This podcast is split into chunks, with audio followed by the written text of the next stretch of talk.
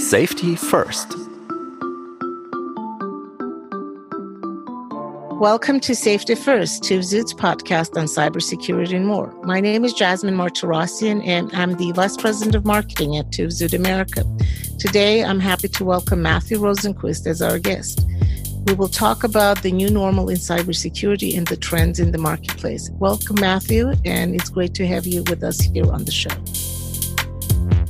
So, we're in the middle of COVID 19, and word on the street is that the bad guys are winning. What's your take on it from cybersecurity perspective? Yeah, it's it's a very unusual situation. Uh, the one thing we really need to know is attackers right now really have an advantage, especially over the unprepared small and medium businesses, as most of them are really easy targets for cyber threats. So the real question is really about how small and medium businesses evolve to embrace this new normal and figure out what is the optimal and practical level of cybersecurity um, as we go into this new world of computing and, and business. We reached out to you because you're one of the top um, US cybersecurity experts with international recognition. Could you please share with us how you came by this expertise, how you grew it? Yeah, I've been doing cybersecurity for a little over 30 years. Um, I actually started in the corporate world where I was doing investigations for um, theft, fraud, embezzlement, things of that sort. Uh, when I moved to Intel, and I was at Intel for about 24 years, I took on a number of different roles, including uh, building out our first 24 by 7 security operations center. So I built the first one for Intel. I managed the team. I also landed basically what's called our CERT process, uh, our computer emergency response process. So anytime the corporation was attacked, uh, I was the incident commander. So I led it and figured out how to get us back and, and, and how to respond. And from there, my career kind of grew. I started um, doing security for our factories and all sorts of different things. I built our team for all of our mergers, acquisitions, divestitures, uh, co-locations around the world, and, and so forth. Uh, they also brought me in on the product side, so I got to understand from the hardware and firmware perspectives. Uh, and also, uh, they brought me in to build out and manage security for our artificial intelligence group as it was uh, pulled together from the industry and acquisitions and, and funded with thousands of people. So, across my career, I've had the opportunity to advise and consult the industry. And we're talking academia, we're talking about other businesses around the globe and governments around the globe in regards to emerging threats and industry best practices. And one of my specialities is looking at what's going to happen next. So I've produced many different, you know, uh, predictions in the industry throughout the years and categorizing and understanding the threats and whatnot. This is a passion to me, and I love reaching out and working with the community and the industry to get everybody kind of looking in the same direction, working and communicating together and collaborating because it takes the good guys working together, teamwork, to even keep pace with the rapid evolution of the threats. So that's why I like talking to communities, small and medium businesses, large businesses, um, governments, uh, academia, students, because we're all on the same side and we have to work together. And this is my passion. When it comes to international business, do you see any variations around the world? Well, cyber criminals are, are pretty straightforward. They're motivated by financial gain, personal financial gain. And they really don't care too much about borders. If they can steal money from a person on one side of the border and just as easy on the other, they're going to go after both. So international borders, they really don't pay that much attention to. What they're really looking for is they're looking for easy targets and they're looking for targets that are lucrative, right? We we have an axiom in our industry that, that basically says there's two types of victims. Those with something of value and those who are easy targets. So the obvious advice uh, is is don't be an easy target and protect your valuables. And small and medium businesses, they have valuables, but more importantly, they traditionally are very easy targets. So they are at risk. And a lot of small and medium businesses really don't have that mindset. They are telling themselves, I'm too small. Um, nobody's going to be interested in compromising me or, or, or impacting me. And it simply is not true. And the other big concern that they have is cybersecurity is very complex, or at least it can be perceived that way.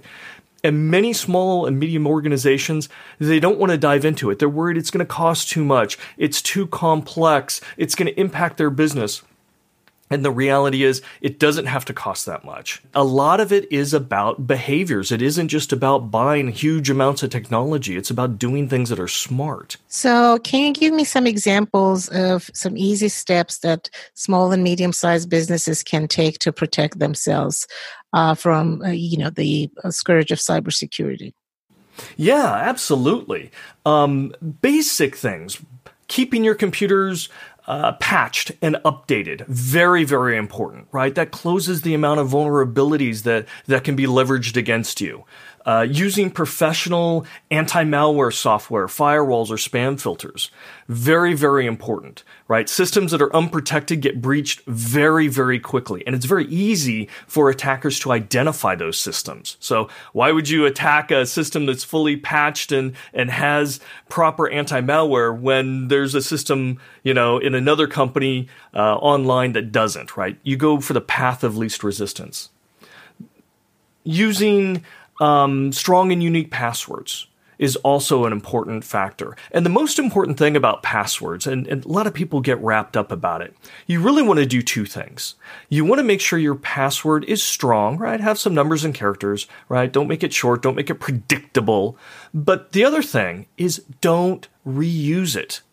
That's one of the biggest attack vectors out there is, is credential stuffing. And really what that means is if I'm able to hack one of your passwords, it's easy to assume you're probably going to use that password in other services, in other logins.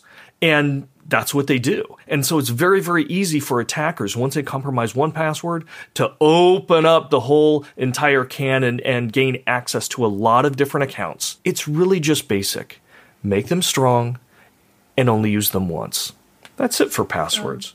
That's a good tip, Matthew. But credential stuffing uh, is a result of really human behavior where people have a hard time remembering their passwords. And it's a shortcut that they undertake. Can you advise what steps people can do to come up with kind of a nomenclature for passwords that makes sense only to them and they're unique? Well, the human mind has only has limitations, right? And you can come up yourself with a strong password and remember it, but when you start getting out to 5, 10, 15, it becomes very, very difficult, especially if they are changing because of some incident that might happen. So, right now in the industry, the best practice is to use some type of password manager. And they've got them online, they've got them offline, you've got all sorts of different options. Some are free, some are entire services. The reality is the benefit for a password solution, right? A password manager is you remember one password, strong password that unlocks it. Um, and then that then gives you all those unique passwords and it can keep track of it. It can even generate them for you that's really the best solution out there because we all have difficulties in remembering even the basic things. Um, there's several out there. Um, KeePass, if you want a free one that's that's no frills and and you know very strong. There's LastPass. There's there's a whole bunch of them. Um, but again, find one that you're comfortable with. Cybersecurity is about technology, but it's also about people. And if you think uh, think of a coin right? Two sides of a coin. One is technology and the other is behaviors of people. Maybe the connecting between the two is the process. But you can't have cybersecurity just with technology. You can't have cybersecurity just with behaviors. You have to have a, a symbiosis of both. That's a very valuable point. So, speaking of cybersecurity, you address smaller and medium sized companies, but uh, some of the most publicly known cybersecurity breaches and threats, in, for instance, in the United States, have occurred with some of the largest corporations and even with the US government, including the IRS. Uh, what guidance do you have to them? These are seemingly bigger organizations with seemingly much larger budgets what what's the biggest gap that they need to bridge? Uh, great question. Right. Again, cyber threats out there, and there are many of them. Cyber criminals represent one, nation states represent another, and um, data miners. There's a whole bunch of different cybersecurity archetypes.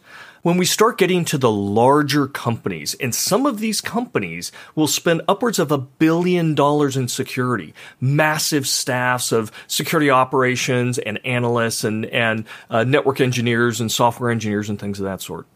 They have a different set of problems.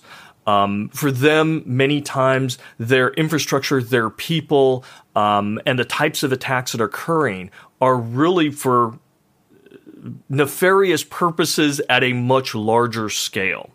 So when you're talking about a data breach, it's not a small business where they're going to harvest a few hundred or maybe a few thousand customers.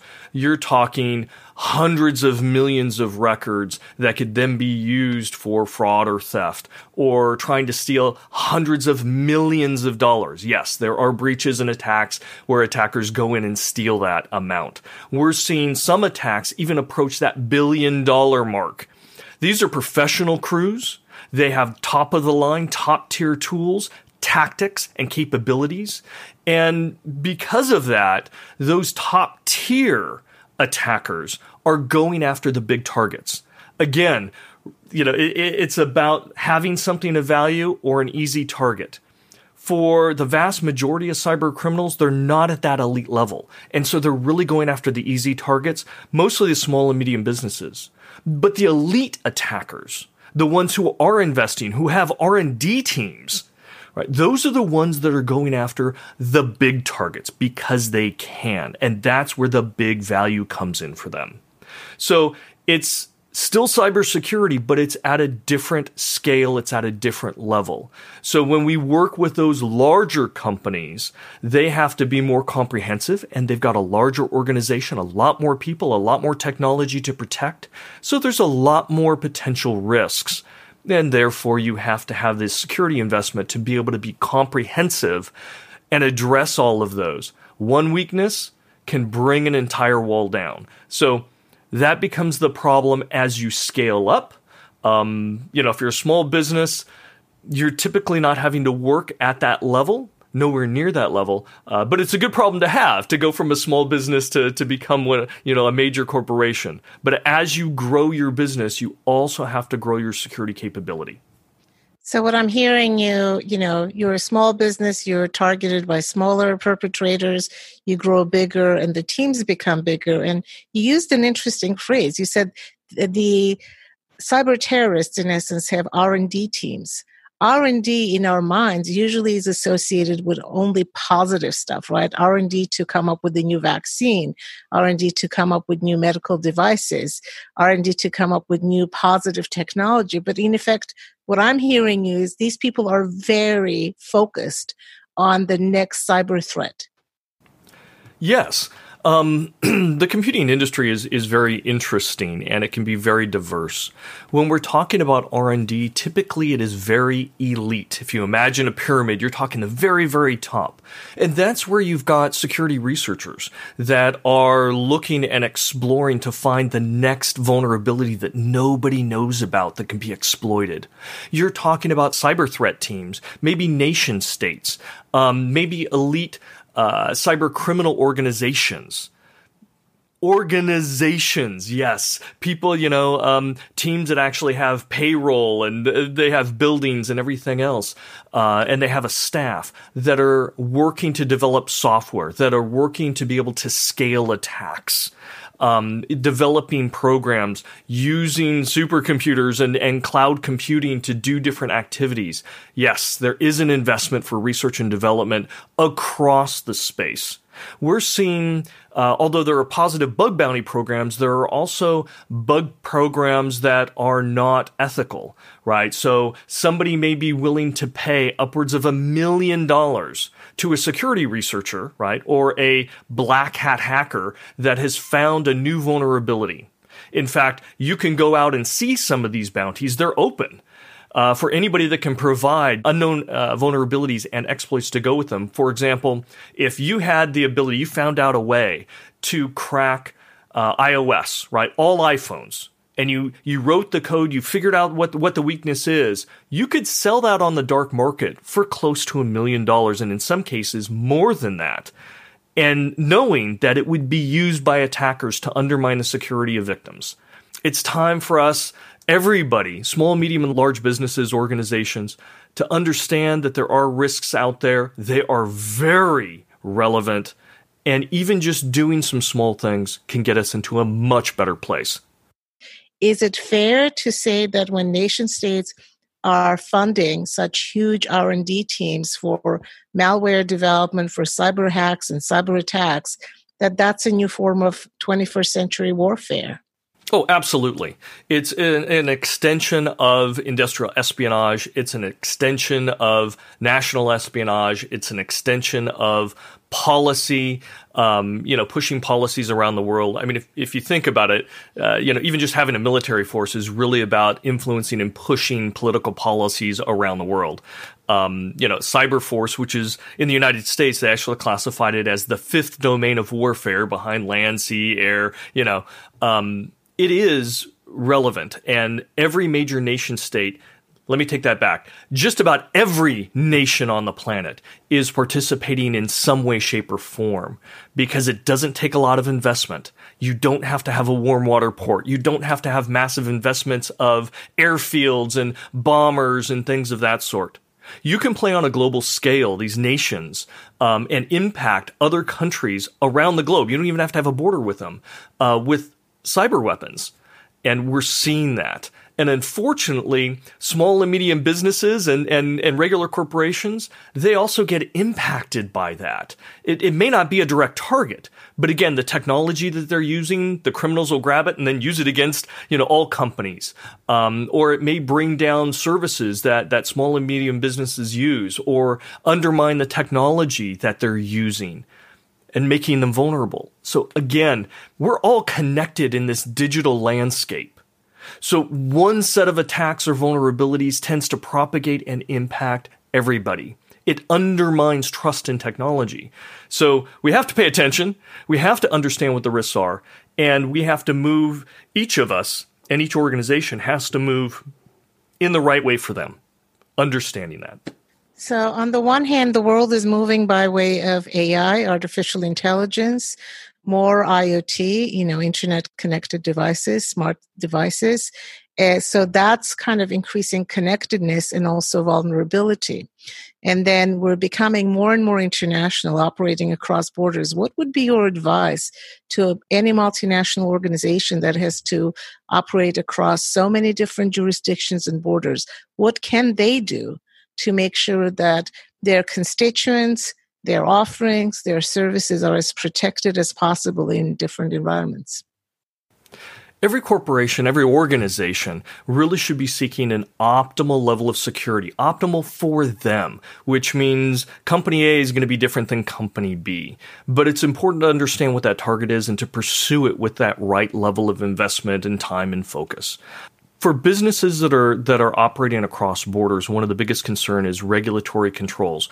Companies want to make sure that they're complying with regulations around the world to the benefit of their customers there and their suppliers and business partners. So understanding what those are, especially for things like privacy, is, is very, very important when we talk about the influence of technology, and you had mentioned um, Internet of Things and Industrial Internet of Things, both segments are growing in staggering amounts. Uh, you mentioned artificial intelligence um, and automation, things of that sort, both for the gathering and processing of massive amounts of data our technologies are changing. If you look at any modern company, they're constantly evolving their IT space, their information technology space, in the solutions that they're using, in the devices that they're using. And every time we change and upgrade and get some great benefit for some new technology, we're also introducing more risk because new technologies typically aren't vetted uh, for security as well as something that's been out there for a while.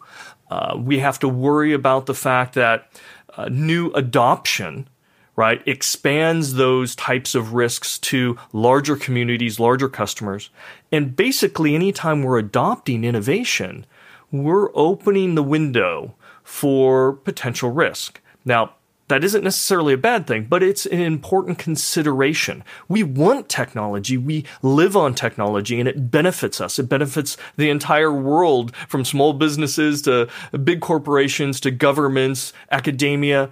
everybody benefits from being connected and being able to work together.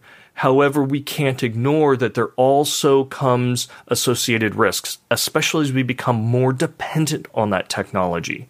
And we shouldn't shun it, but we should understand those risks and work to mitigate those just as actively as we are integrating that technology into our lives. It really should be a consideration. Uh, cybersecurity should be a consideration as we're adopting new technology.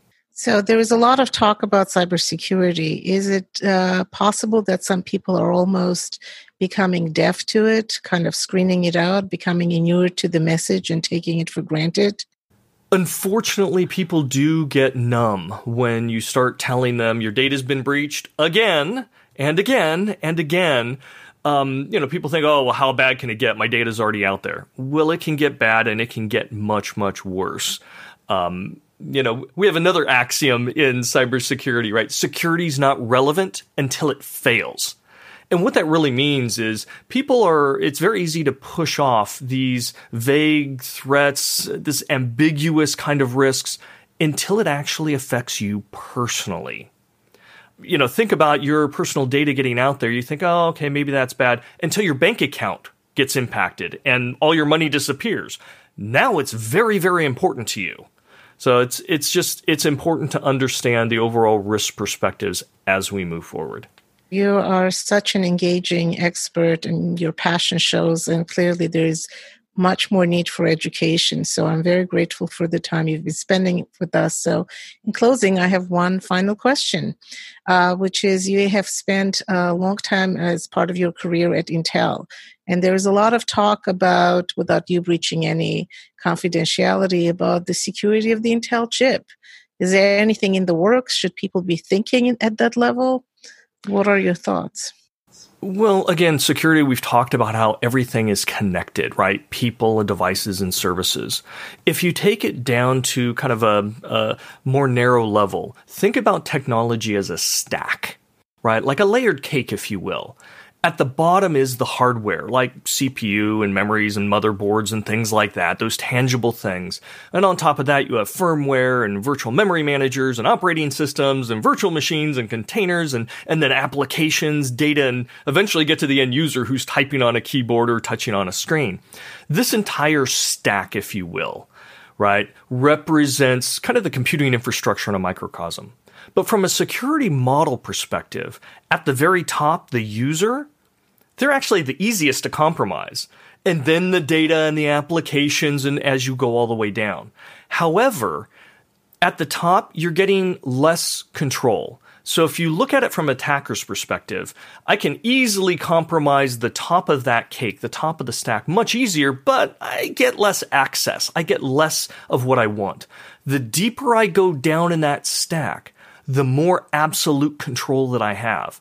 And at the very bottom layer, the hardware layer, if you can compromise the hardware layer, you can bypass all the security, everything that's above it, because it doesn't see that far down. Security controls can only look upwards. They can look sideways and upwards in this model. They can't look below them. So the farther you get below in this stack, the more control you have and the better able you are to hide and to remain persistent.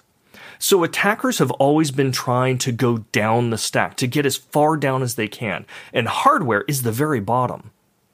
And so when we see the researchers going after the hardware nowadays, and they've been doing it for the past several years, they're really trying to get to the bottom. And again, there's good and bad. The more we understand what vulnerabilities are there, the faster we can close them. And the better that companies like Intel and AMD and NVIDIA and, and Apple and, and other CPU and hardware manufacturers, the better that they can institute security into their design process.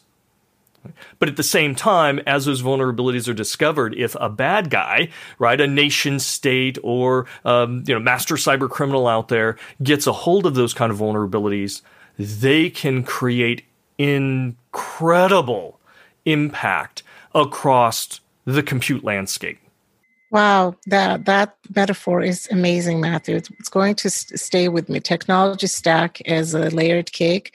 It actually makes perfect sense the way you explain it. Thank you so much for taking the time to join our podcast. Really appreciate your sharing your expertise. Absolutely my pleasure. Thank you much.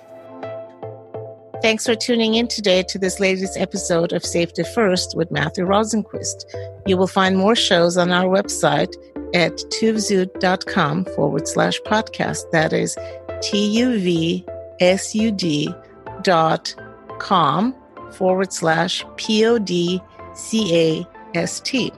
Also, you can find Safety First on many podcast platforms. Stay tuned for more, and of course, stay safe.